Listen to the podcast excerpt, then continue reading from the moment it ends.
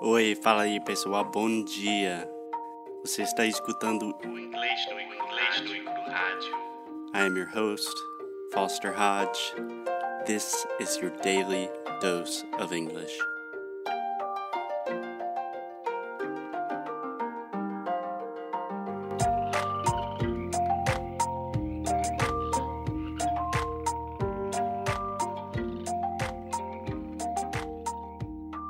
Hello, hello, hey guys. So, yesterday we talked about some of the potential solutions to the problems facing the Brazilian educational system.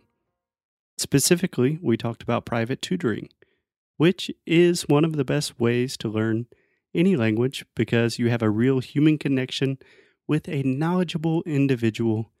But unfortunately, this is not a viable option for most Brazilians that I know because it is way too expensive or it is too inconvenient. So, a lot of students turn to the internet. Yes, the internet revolution, online courses, the inverted classroom. There is so much promise, there's so much potential for learning and education. But sadly, most students don't learn English on the internet. Do you know what the average completion rate for an online course is? Take a guess. I imagine it's less than you think. The actual number is less than 10%, and that number is even lower for language courses. So think about that for a moment. That is insane.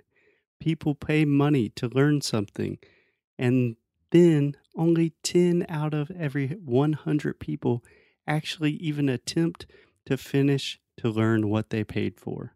So, this extremely low completion rate in online courses could mean one of two things. Number one, the online course you are taking sucks. It's boring, the teacher is not engaging, the material is not high quality, and most people decide to quit. Or the second option is that people are really a little crazy and people will pay money to feel like they are learning English, to get that sensation that they're moving in the right direction, and then they never actually put in the effort they never really put in the work to do it. In my humble opinion, it is probably a little bit of both. In my estimation, most online courses are not structurally designed for the way we learn, and a lot of students purchase online courses and then they don't do the work. So, once again, my friends, we find ourselves at a crossroads. The internet gives us limitless possibilities to learn new things, but for a variety of reasons, it is not giving us the results that we want. So, what do we do about it? I will try to answer that extremely difficult and complex question in the next episode. See you guys tomorrow.